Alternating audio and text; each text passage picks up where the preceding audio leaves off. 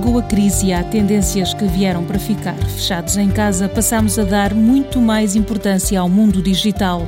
Fedra Medeiros, responsável pela experiência de cliente no digital do novo banco, nota que uma das vantagens é a proximidade. Sem dúvida, nós claramente estamos num contexto de restrições de saúde pública em que ouvimos palavras novas como confinamento, a distância social, passaram a fazer parte do nosso dia a dia.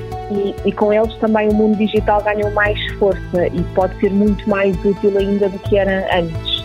Um, ou seja, se nós temos os consumidores e as empresas cada vez mais longe, nós temos que garantir uma maior proximidade. E o mundo digital pode trazer isto, tal como trouxe às famílias. É comum nós agora vermos avós a fazer videochamadas e se calhar não acontecia antes.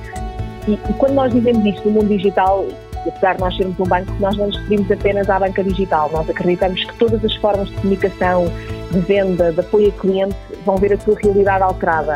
Eh, para nós hoje é comum comprar qualquer coisa por site ou pedir esclarecimentos, até mesmo consultas médicas passaram a fazer parte do nosso dia a dia. E, e, portanto, isto é claramente um dos efeitos que nós temos resultante desta situação que, que estamos a passar e, e, que o mundo digital nos está a permitir ultrapassar. Uh, por curiosidade, nós nas últimas semanas temos vindo a fazer algumas entrevistas a alguns clientes e verificámos que houve muitos clientes que fizeram pela primeira vez compras online mas que, acima de tudo, além de terem feito, assumem que esse comportamento veio para ficar. Também as empresas com quem nós fomos falando e entrevistando mostraram que tiveram uma alteração rápida de estratégia, onde estão a tentar criar ou aumentar a sua presença online, distribuir através de novos canais, servir os clientes de formas inovadoras. Provavelmente esse crescimento do número de clientes eh, que começaram a fazer estas compras online eh, aumentou eh, também porque a forma como os pagamentos são feitos é simples e rápida.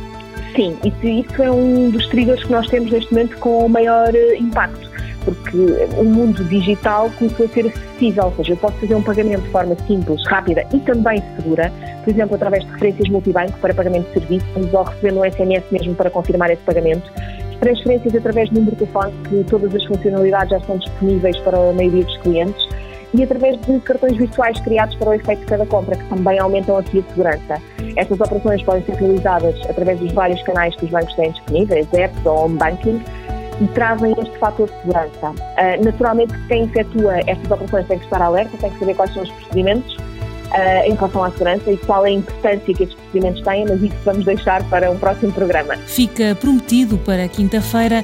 Amanhã falamos sobre as medidas de apoio a empresas e trabalhadores afetados pela crise.